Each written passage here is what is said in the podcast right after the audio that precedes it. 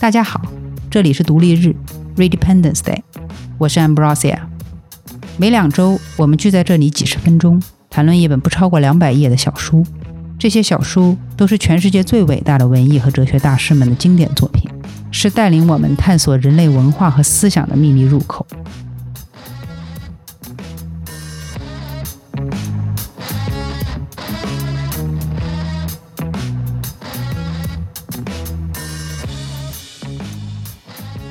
这一次，我们来谈一本佛教经典《般若波罗蜜多心经》，简称《心经》。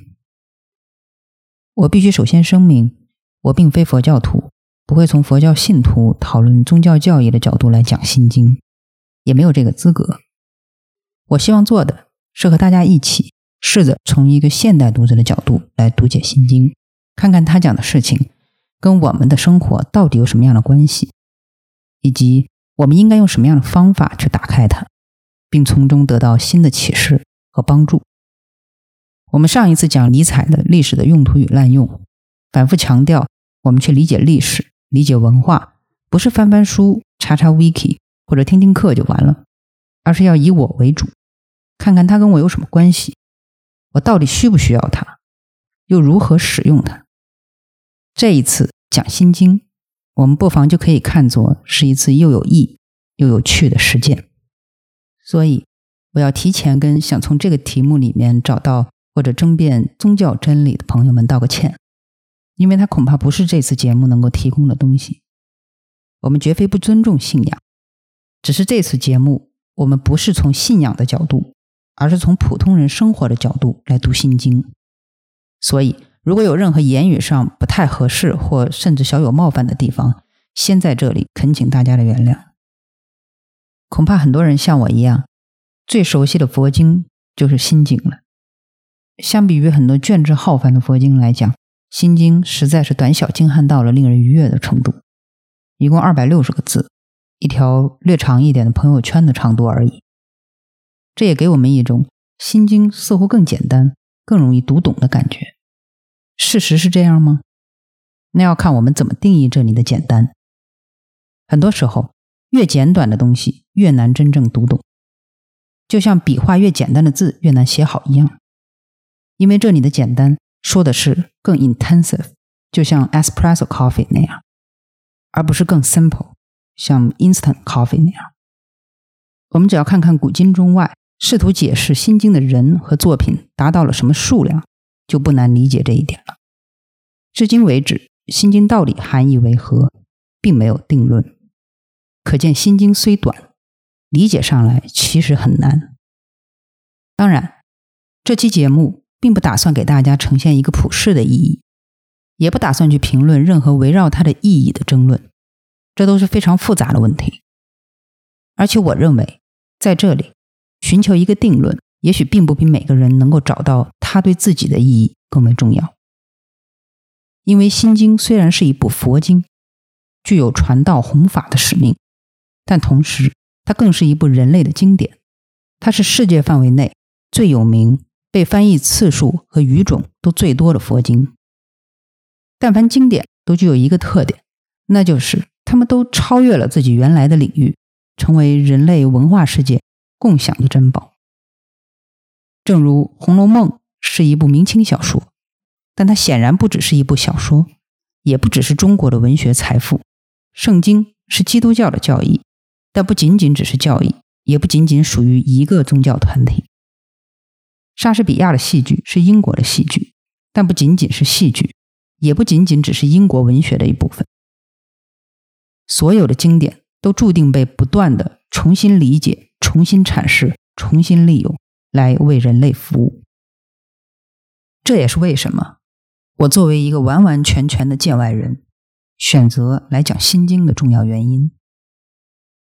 作为一个好奇的现代读者来读它，是一件很有趣的事情，能见到很多不见和少见的东西，收获丰满。此外，当然也有来自个人生命体验的触发。我认为跟大家分享这样的个人体验是非常有必要和有趣味的，更希望这是一个抛砖引玉的过程，能吸引大家都来谈谈自己独特的个人体验和感受。《心经》短短一篇，我和大家一样，也很早就读过了，大概把字句含义弄通之后，就丢开了，没再多想。但一次偶然的经历让我发现，从字面上理解《心经》是远远不够的。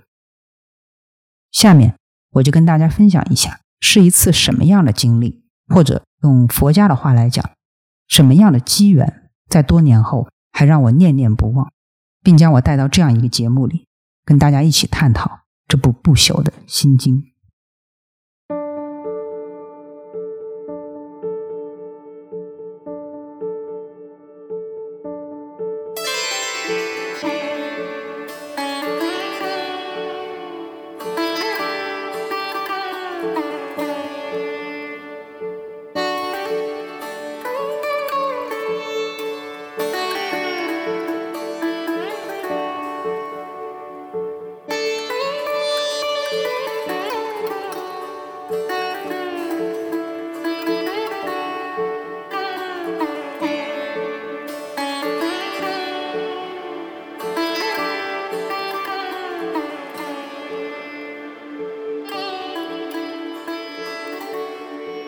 读书的时候，我参加了一次学校主办的暑期活动，是在五台山开办的一个为期两周的佛学修习营。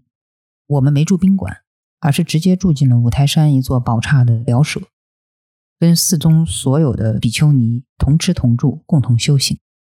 这座寺呢很古老了，因为是很多比丘尼潜心修行的所在，所以一直闭门谢客，外人是无法进来的。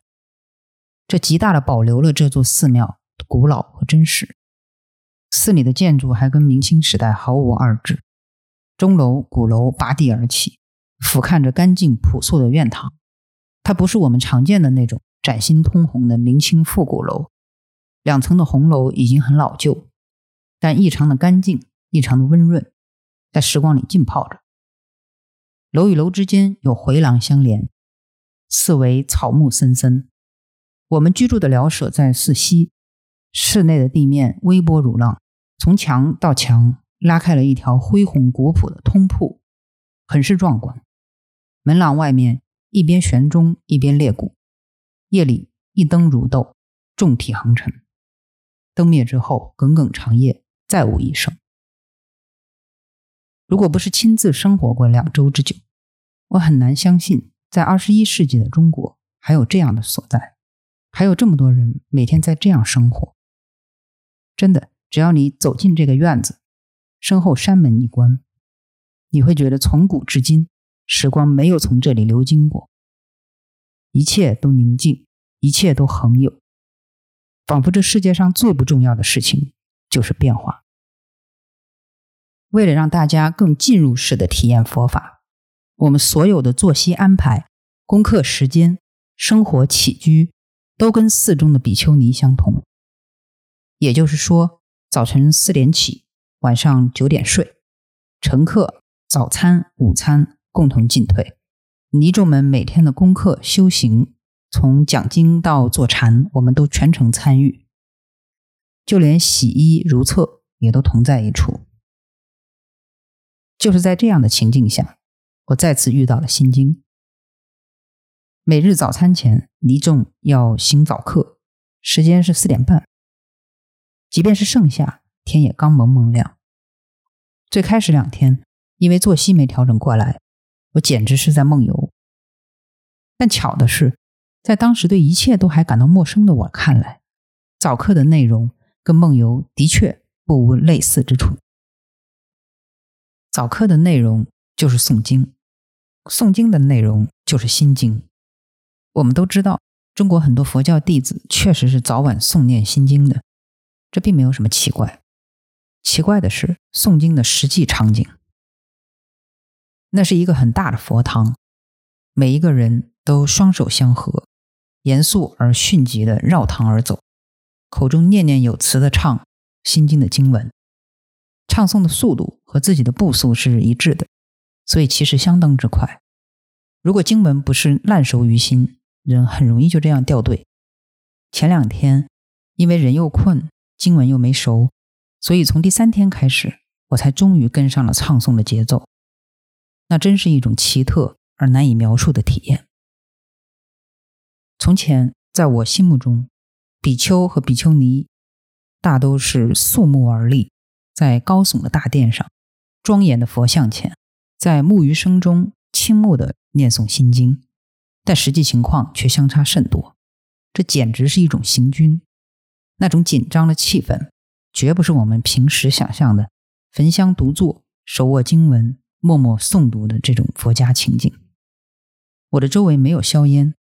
只有早晨因为多人急走卷起的青烟，平静而神秘的唱诵声，四围牢牢地笼罩着我，不知疲倦地重复着，在外人听来有如天书的内容。它听上去更像是某种巫师的咒语，时高时低，和寺庙的香火一样，隐隐地围绕着你。不论你在佛堂的哪一个角落，它都如影随形。没有人在看经文。也没有人在讲经文，那种速度下，也没有人关心每个字到底是什么意思，有过什么争论。大家只是像纤夫唱歌、巫师念咒那样，反反复复的吟唱。每个人发出自己的声音，做成笼罩着自己的一圈光晕，它很快的汇入到他人的光晕里。即使你只拿肉眼去看，也能清楚的看到一种极其壮大、神奇。和不可言说的神秘奇景，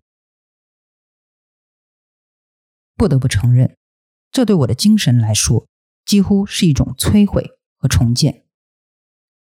我们的肉体在这里畸形，我们的嘴唇在这里击唱，但我们发出的每一个声音，都在指向一个看不见的力量，一个将我们带离此地的力量。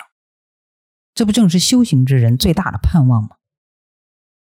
每天唱诵、出离，每天回来，直到有一天，而谁也不知道会是哪一天，可以不再回来。佛教徒的想象里，那像是一艘不断接上人们远行的船，他的船票不是用金钱和物品能够换到的，而是靠这样日复一日的修行。彼岸是什么？极乐世界何在？又如何到达？心经的唱诵声曾经揭起了这个秘密的一角，但很快又盖上。但你已经知道，那儿一定有点什么。你只要每天坚持这样的修行，就一定能够看到。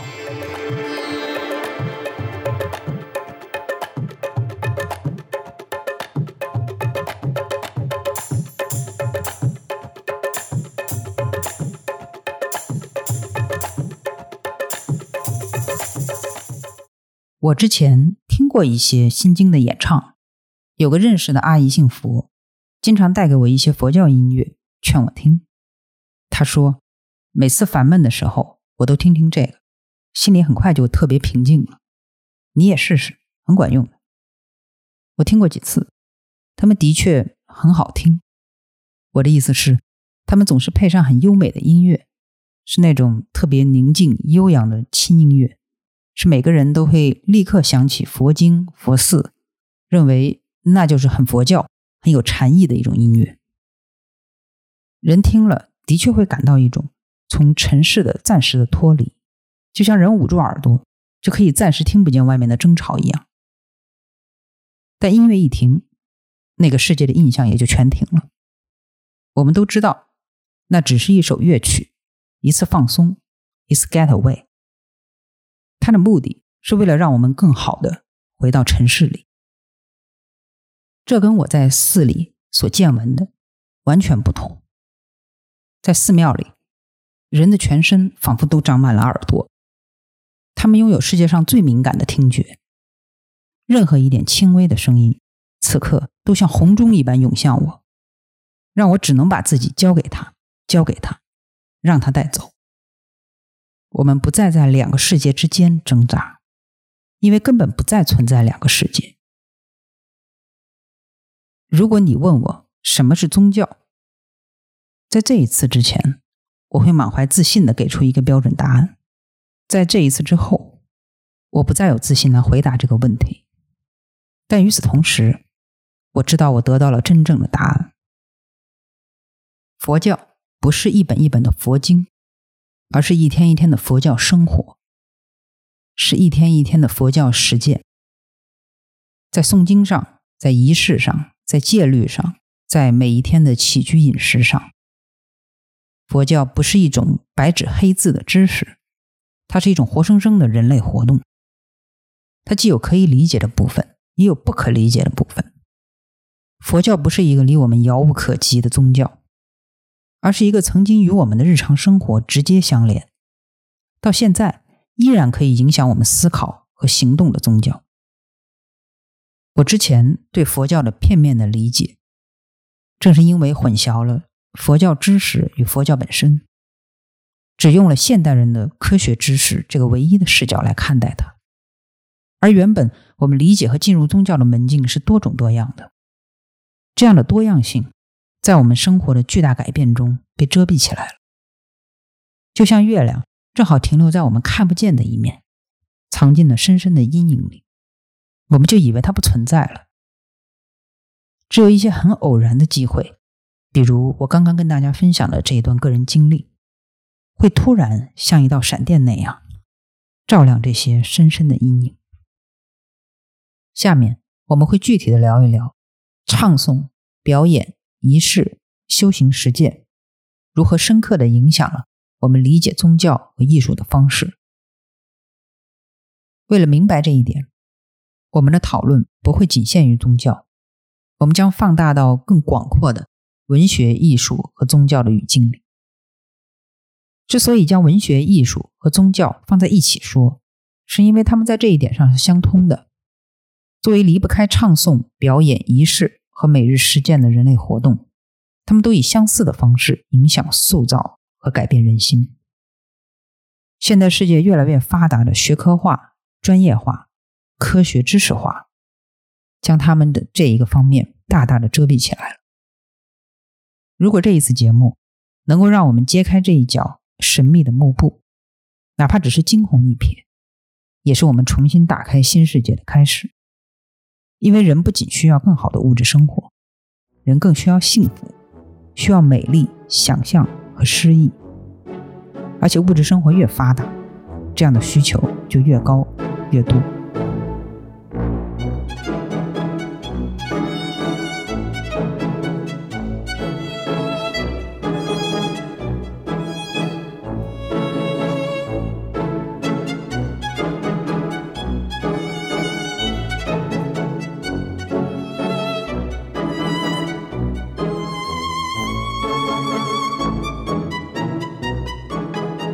那么，我们先说说唱诵表演。我们先来看看诗歌，或者说韵文之中的唱诵问题，以此为镜，再回头来看《心经》，会更容易、更清楚。我们现在说到读诗，往往想到的是这样的形象：我们独自坐在桌前，放上一杯咖啡，默默的阅读纸面上的诗行，默默的沉思冥想，时不时的。我们会从里面挑出美丽的金句，抄录下来，并在脑子里或者嘴上久久的吟咏玩味，偶尔还会跟朋友分享。但事实上，如果古人知道我们现在都是这样读诗的话，可能会相当惊愕，因为诗最早就是歌，是要配乐来唱的。从上古的《诗经》开始，《诗经》三百篇，篇篇皆能入乐。到后来的《离骚》《乐府》《唐诗》《宋词》《元曲》也莫不如此。上古时期很多的写作，即使不是我们现代观念里的诗，而是散文，比如说《道德经》，也都习惯使用韵文来写作或者记录。也就是说，且不论现代的无韵自由体诗和古代的有韵格律诗之间有什么相同和不同。就在最基本的一件事儿，是诉诸视觉来看一首诗，还是诉诸听觉来听一首诗？运用什么感官，采用什么方式来写诗和读诗的问题上，就是非常不同的。当然，这里的意思并不是说诗歌的内容本身不重要，当然重要，视觉也好，听觉也好，是 approach 内容和含义的不同曲径而已。但反过来，曲径的不同会极大的影响人们对内容和含义的理解、阐释和再创作。在我们的时代，视觉和知性的结合来理解一首诗一直是共识。被我们有意无意忽略了的是进入诗歌的另一个途径，那就是听觉，是诗歌的配乐吟唱，是对诗歌的音乐性、韵律和节奏的理解。说它更重要。因为它也是我们的中国文化几千年来源远流长的传统，是从《诗经》孔子开始，就统领了中国人如何写诗、读诗、用诗的诗教传统。这里不是详细讲述诗教传统的地方，问题太复杂，讲起来会离题太远。我们以后有机会可以专门找一期来聊。这里我们只需要知道，作为经学里非常重要的一部分。诗教是孔子以来的儒家思想的核心，是几千年来中国社会所推行的，将诗歌、性情、礼义、政治互相联系起来的教化方式。这里的关键词主要有三个：诗教、乐教、风教。诗是《诗经》，乐是音乐，都好理解。风既是借用风的比喻义来表达风气民情的意思。也是指《诗经》中占据了过半数，也被阅读的最多的国风部分。国风部分基本都是当时各地的民歌。搞清楚他们三者之间的关系，就能大概知道诗教的含义。历代解读《诗经》的学者最尊崇的毛氏大序是这样说的：“风，逢也，教也。风以动之，教以化之。”诗者，志之所知也。在心为志，发言为诗。情动于中而行于言。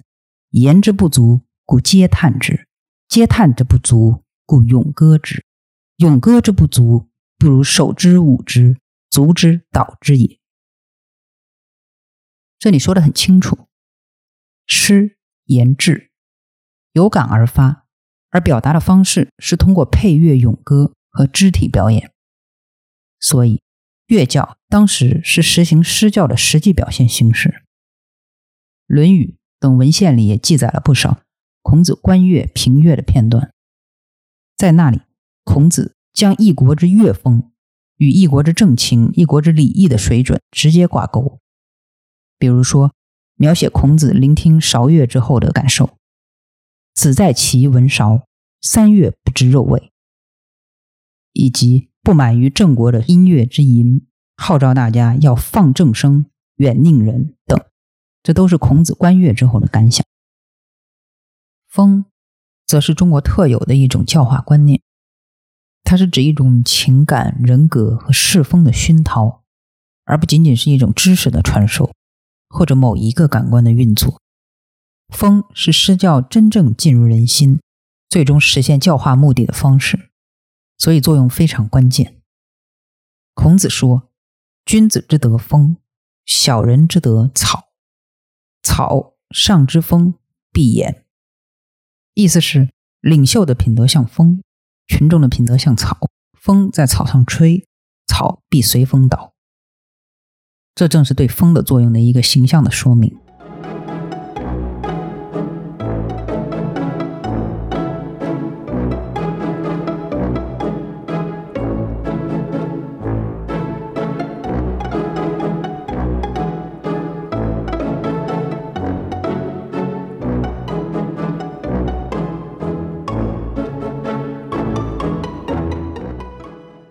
诗教、乐教、风教三者之间的关系大致是这样。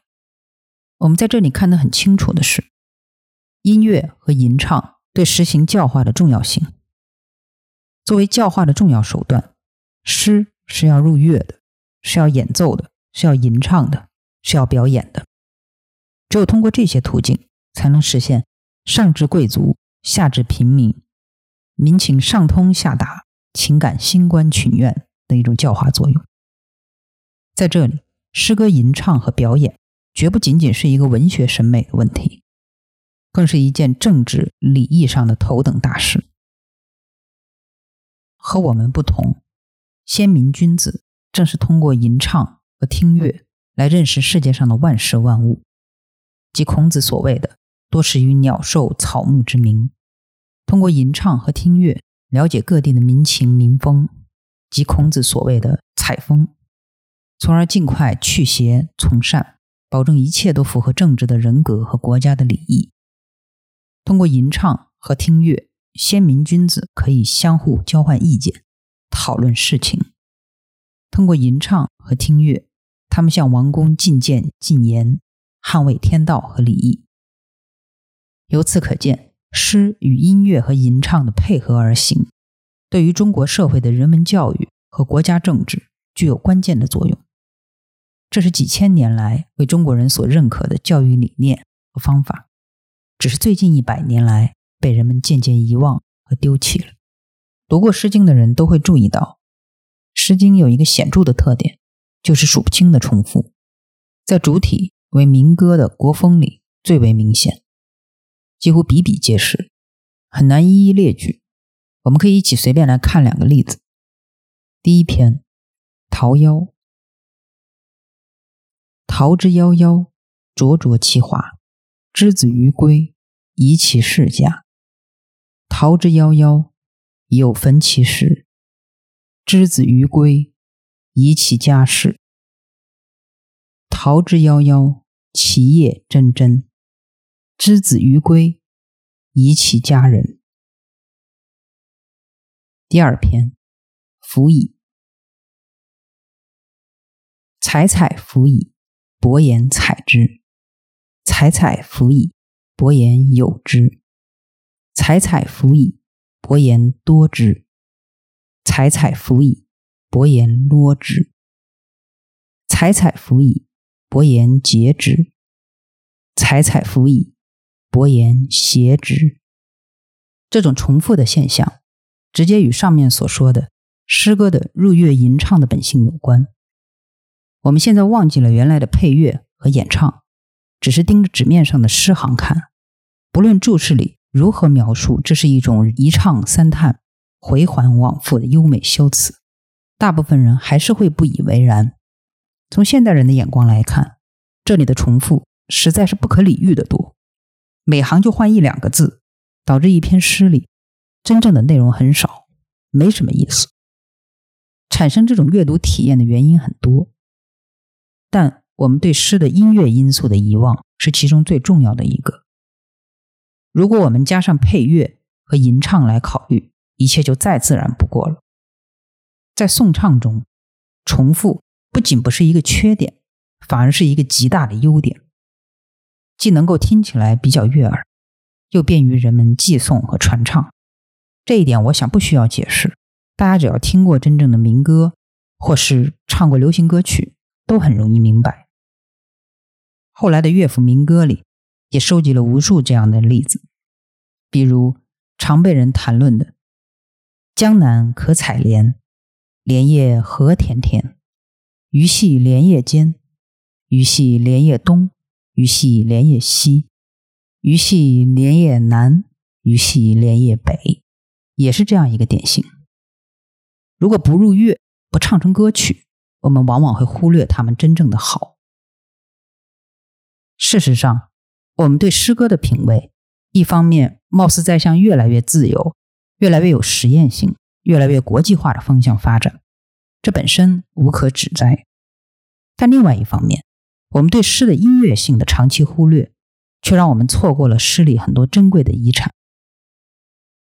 正如我们穷经好首的研读佛经，本身自然有它的必要性，但如果忽略佛经在唱诵和表演中多种多样的传播方式，它所接续的那个源远流长的传统，以及它能对人类的心灵产生的巨大的影响力，我们就会错过很多宝贵的思想遗产。对人和人类社会的理解会变得越来越狭隘，越来越单一。所以，我觉得这是个机会，跟大家聊一聊这个问题。大家有兴趣可以去找一些民歌自己听一听，旧有的民歌和现代人模仿创作的新民歌都可以，亲自的感受一下吟唱传统能够带给我们的惊喜和愉悦。旧有的民歌，大家可以去诵读《诗经》《楚辞》《乐府诗集》《敦煌曲子词》《元曲小调》等等，还有冯梦龙搜集的山歌，都可以参考。近代以来，很多文学家收集中国乃至全世界的民歌，胡适先生、周作人先生等都主持过民歌的收集和整理工作。同时，也有很多改编创作的新民歌，比如新月派诗人朱湘等。就直接改编过很多传统的民歌，很有趣味，大家可以去看看。至于灌了唱片的新民歌，内地、香港和台湾都出过不少，有直接为传统诗词谱上曲的，有改写过去的民歌重新编曲的，大家可以去网上搜一搜。我个人认为，如果能够多虚心了解和学习民歌的传统，用我们现代的技巧和方法改写、改编和表演起来。不断给这个传统增加新的有益的因素，是一件极其有趣而且大有可为的事业。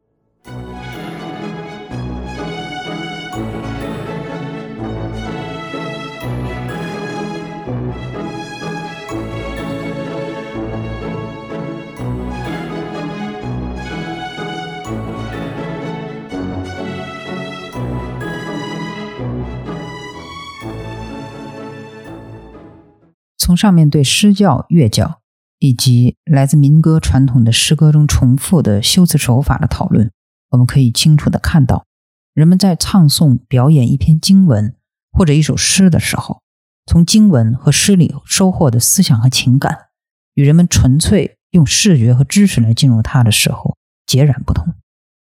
带着这样的发现，我们可以回头来看看《心经》，想一想前面我们提到过的在早课唱诵《心经》的体验。是不是感到清楚了很多？事实上，《心经》在经文里就直接告诉了我们，这是一篇咒文。《心经》的原文这样说：“般若波罗蜜多是大神咒，是大明咒，是无上咒，是无等等咒，能除一切苦，真实不虚。”紧接其后就是一段真正的咒语，即说咒曰：“揭谛揭谛。”波罗揭谛，波罗僧揭谛，菩提萨婆诃。结束全文。这里的咒不是我们平常理解的诅咒的咒语，是古印度吠陀的一种特定文体，是专门准备给信众祈祷用的文章。可见，不论我们如何解读《心经》，它本身的内容已经清楚地显示，它本来设定的打开方式就是唱诵，就是咒，就是祷文。唱诵修习，正是心经的本色当行。很明显，它跟上面所说的通过入乐歌唱诗经来达到诗教的风化人民的目的是类似的。他们都巧妙地利用了唱诵甚至表演的手段来传播宗教和道德的内容。这个问题我们可以分为三点，通过一些跟我们更切近的日常实例来理解，可能会更具体。更容易一些。第一点，背诵作为歌唱和表演的基础，对于人的感知和理解起到的影响，这种经验在日常生活里比比皆是。同一篇诗和文章，你是不能背诵，但逐字逐句认真勘察了字典，注释了全文，还是你未必确切知道每个字词的意思，却能够倒背如流，你从里面感受到的。是完全不同的效果。前人开蒙尚且一字不懂，就已被迫将四书五经倒背如流。彼时只是硬背，只是折磨，但慢慢长大和变老以后，却成为头脑中最牢固的记忆。和我们成人之后抱着密密麻麻的注本，一本一本把原文和书解读下来，写出论文的所得是完全不同。前人得到的。不仅是一生都丢不掉的文化记忆，还有潜移默化的做人处事的熏陶。这些不论他们想还是不想，都留在自己的血肉。现代学者对这些篇章的考证，不可谓不详尽、不科学。但这些广博精确的知识，只是他们随时可以脱下来的外套而已。文化的记忆、人生的韵味和最重要的做人做事的情操的熏陶，这些都在他们的研究之外，也就在他们的人生之外。记忆是一种很奇妙的东西，图像、声音、气味、手感，所有这些对你的人生和情感的影响程度，往往超过了最科学的考证。在这里，也许你并不自觉，但唱诵的声音是远远早于字句的意义，来根本性的影响了你对诗文的解读。现代的科学考证方法看似很准确、很严格，但它是支离破碎的。他希望通过无数的证据，按照某种逻辑来拼凑出一个整体的图景。唱诵则与此相反，人们是通过一种整体的情绪进入的。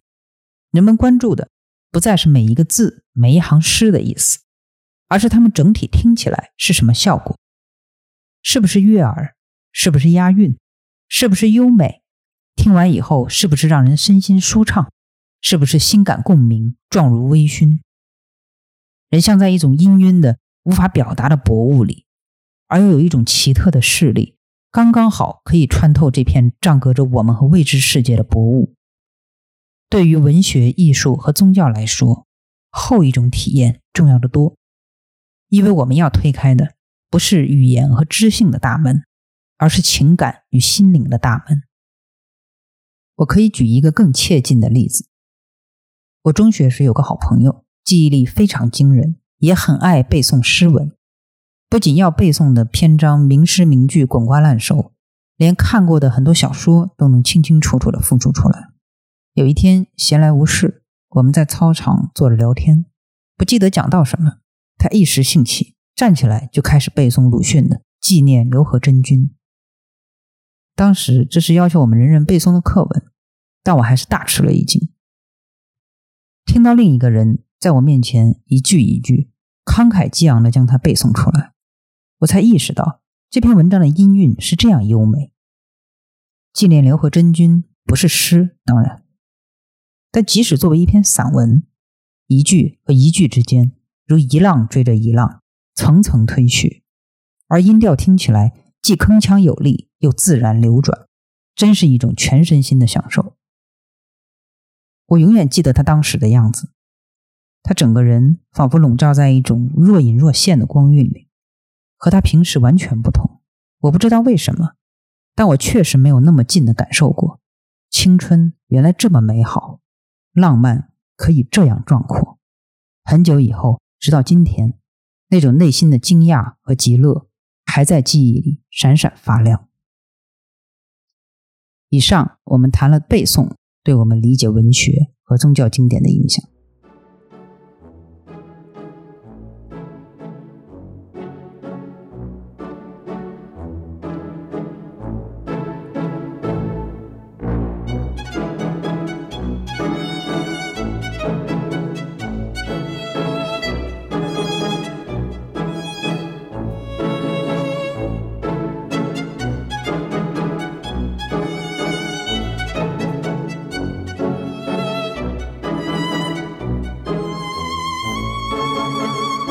下面我们进入第二个问题，谈谈唱诵的群体性特点对人们感官和心灵的重大影响。我们在谈论诗教的时候，就触及了这个问题。在孔子的时代，不学诗，无以言，意味着诗本来就是一种社会交往的方式，一种人和人之间沟通和连接的方式。孔子将诗教的作用总结为兴观。群怨，群是其中非常重要的一条。我们独自坐在桌前研读诗歌和经文，和我们在学校跟大家一起诵读学习经文，和我们在寺庙里参加早课和其他人一起唱诵经文所学习到的内容，所收获的情感截然不同。在当年参加的早课上，我和大家排着队，一个人接着一个人，急速的走。急速的背诵吟唱，一个人对另一个人所形成的扶持和压迫，佛堂里回荡的声音和烟尘给人的暗示与鞭笞，甚至其他人脸上虔诚的表情和从容不迫的脚步，这些都是跟经文完全混杂在一起的，都会让你感到一种不可知但却极其强大的外力在推动着你，甚至逼迫着你。这种例子，我们大家的生活里都很多很多。每一种宗教仪式，每一个开幕典礼，每一次婚丧礼葬，就连今日饭馆门前的服务员集体喊口号，无一不是这种群体性的生动体现。由上可见，从《诗经》到《心经》，我们看到唱诵在道德和宗教经文教育上一直发生着至关重要的影响。是我们沿用了几千年的有效的教化和传播方式。我们不妨在这里多说几句，多谈几个例子，这样我们不仅能够更深切地体会到唱诵表演在文化传播里曾经的关键地位，而且能够明白它是如何达到扩大和区分文化传播受众的目的的。我不知道大家有没有读过或者看过传统戏曲里的元杂剧和名传奇。有兴趣的话，我建议大家去找一两本元杂剧读一读，比如关汉卿的作品，然后再找一部名传奇，比如说最有名的《牡丹亭》吧。二者同样都是传统戏曲的代表题材，但你只需要自己真正去读一读、听一听，就能立刻感受到扑面而来的强烈区别。元杂剧篇幅精悍，生动活泼。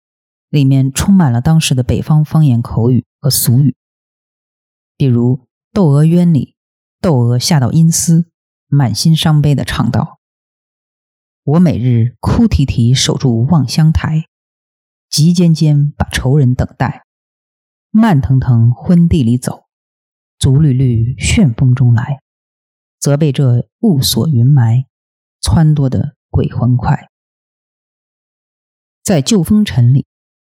妓女赵盼儿劝慰被自己姐妹抛弃的秀才宋引章，他这样形容妓女的苦心：“姻缘簿全凭我供你，谁不带捡个称意的？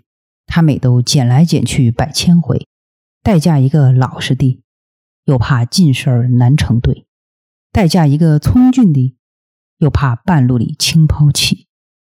这莫像狗腻储藏。”这莫向牛屎里堆，忽地便吃了一个河铺地。那时节睁着眼怨他谁？这些唱词听起来生机流动，只要加入各种活泼泼的市井说白，就直接可以做成一出叫好又叫座的好戏，在勾栏瓦舍里给大众上演。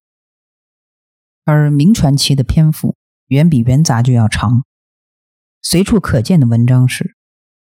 原来姹紫嫣红开遍，似这般都付与断井颓垣。良辰美景奈何天，赏心乐事谁家院？朝飞暮卷云霞翠轩，雨丝风片烟波画船。锦屏人忒看这韶光贱，是标准的文人雅词，是标准的案头句。如果要唱完全本，又长又累。所以人们往往只唱唱选段，而且通常都只供上层社会和文人阶层在家中或是重要的社交节庆场合欣赏。总括起来看的话，它更多的使用场景不是舞台演唱，而是士大夫阶层买来传奇抄本，自己在家中慢慢的摩挲欣赏，所以往往被称作案头剧。可见，同是戏曲。是不是为歌唱表演而写？是不是适合歌唱表演？在什么地方？对什么人？为什么目的歌唱表演？正是区分这两种重要戏曲题材——元杂剧和名传奇的关键。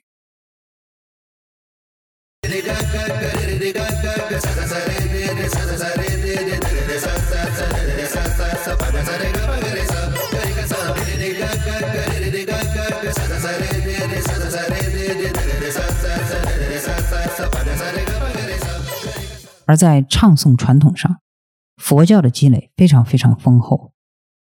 我们上面讲的出家人的唱经，那只是其中的一部分。佛教还有很多对外宣扬佛理所用、说唱结合的叙事文体，比如说变文。变文在敦煌出土了不少，主要是用来讲唱佛经故事，比如著名的木莲救母的故事。它有说有唱，说是白话是散文，唱是诗体是韵文。这种变文的讲经方式当时大受欢迎，帮助佛教在普通民众之中发展了大量的信众。我们可以想象，如果没有唱经和变文这一类说唱文体的发明，光是让大家自己去默读佛经、解释佛经，佛教在中国和世界各地都不可能发展到现在的规模。顺便一提的是，为了更多的吸引民众，变文渐渐在佛教故事之外。也会讲唱一点历史和民间故事，所以它对于中国从话本小说到戏曲、章回小说的白话叙事传统来讲，是具有不可否认的开山之功的。以后有机会，我们也许可以一起来读一两篇变文，其实是非常好玩的东西。以上林林总总，不外是想说明，唱经、唱诗、唱戏、讲唱故事都好，他们都不仅能扩大受众。而且能区隔不同层次的受众，这些效果反过来又深深的影响了这些题材的发展。我们现在看上去都已经沉默精美的经文、诗集、剧本、小说，绝非生来如此。它们有不同的来源、不同的发展，当初也绝不是给同样的人来享用。我们应当意识到。现在将它们作为经文、诗集、剧本、小说来理解，只是各种理解中的一种取径，或者说我们作为现代人所习惯的取径而已。如果追溯到唱诵、表演和传播的历史过程，我们在某种程度上可以说，我们所面对的不仅是不同的解读方式，我们面对的是不同的对象。什么意思呢？意思就是。我们还拿《心经》举例子，作为出家人早课唱诵的《心经》，作为佛教歌曲演唱的《心经》，作为大学常识课本里加了字词注释和现代翻译的《心经》，作为历代书法作品抄写出来的《心经》，以及电影电视里降妖除魔时候念诵的《心经》，虽然看上去好像都是同一个《心经》，但它们其实不在同一个层面上。严格来说，并不能视为是同一个作品。只有在这个前提下，我们才能够继续谈论《心经》，谈论对经文和诗文的理解开放性。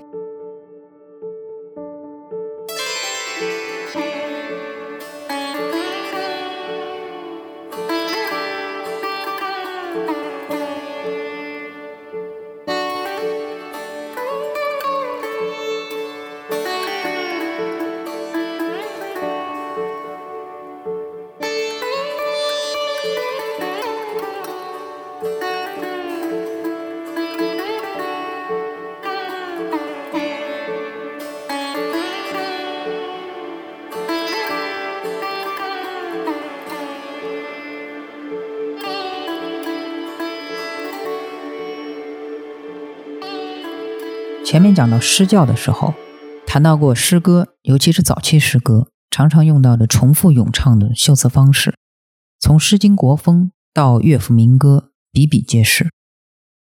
我们也提到，重复正是唱诗传统、民歌传统的珍贵遗产。而同时，我们理解很多传统的诗歌经文，如果不从唱诵的视角来看待，不但会让诗文的很大一部分美妙流失殆尽。而且得到的困惑，反而可能大于享受。在《心经》里，我们也到处可以看到重复修辞的使用，比如说那句知名度最高的“色不异空，空不异色，色即是空，空即是色”。同样的意思，换一种说法，或者换一两个字，再说一次，在案头书面文字里，可能显得冗余。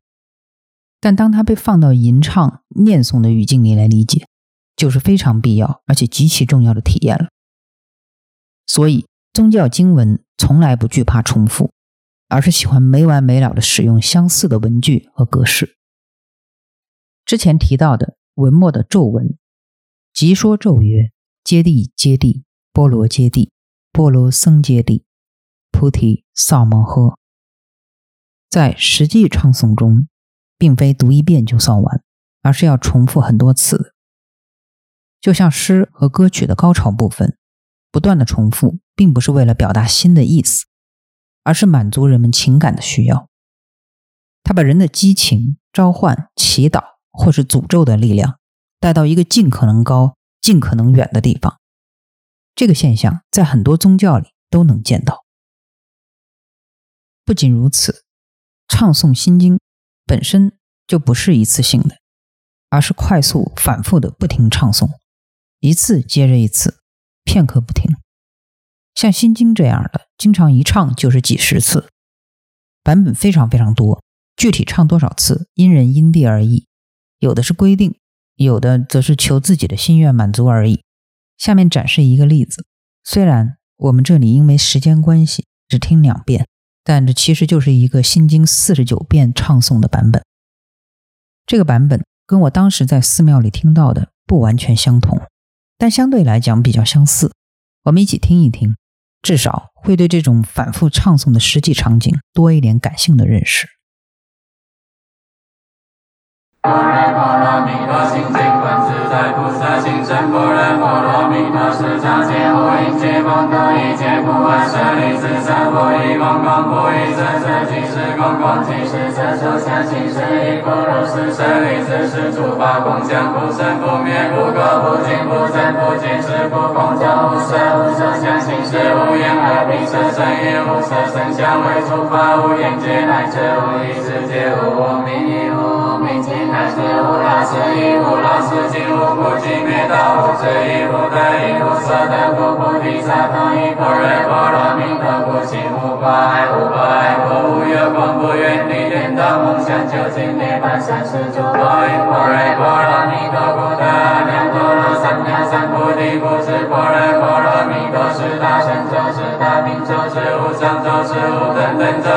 一切故，真实不虚，故说般若波罗蜜多。周七周周夜揭谛揭谛波罗揭谛波罗僧揭谛菩提。三。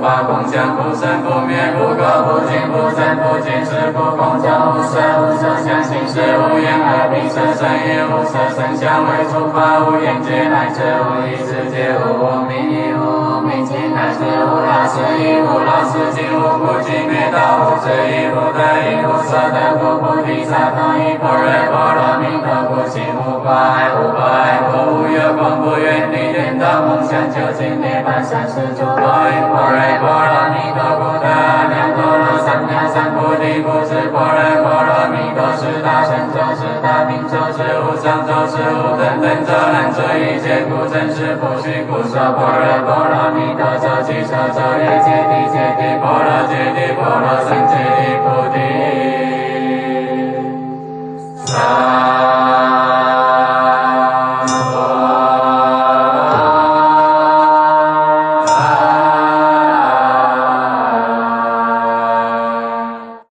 上都是从唱诵表演的各个角度来理解《心经》的新的方式。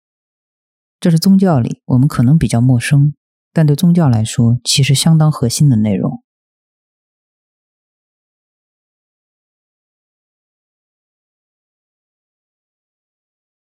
由于《心经》这一期的篇幅较长，和尼采的历史的用途与滥用一样，我们决定分为上下两集播出。以上是上集的内容。下集将于下周一，也就是一月十一号，跟大家见面。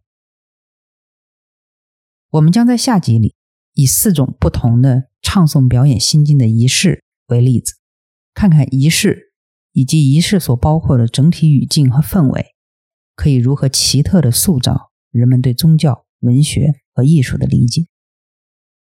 然后，我们一起谈谈宗教的修行方式，不论是公开传授的，还是秘密独行的。对于我们理解《心经》会产生什么样的影响？最后，我们会回到《心经》的经文本身，简单的讲一讲《心经》中一些核心的术语，比如空和色等等。我们应该如何在翻译和跨文化的语境中正确的理解它？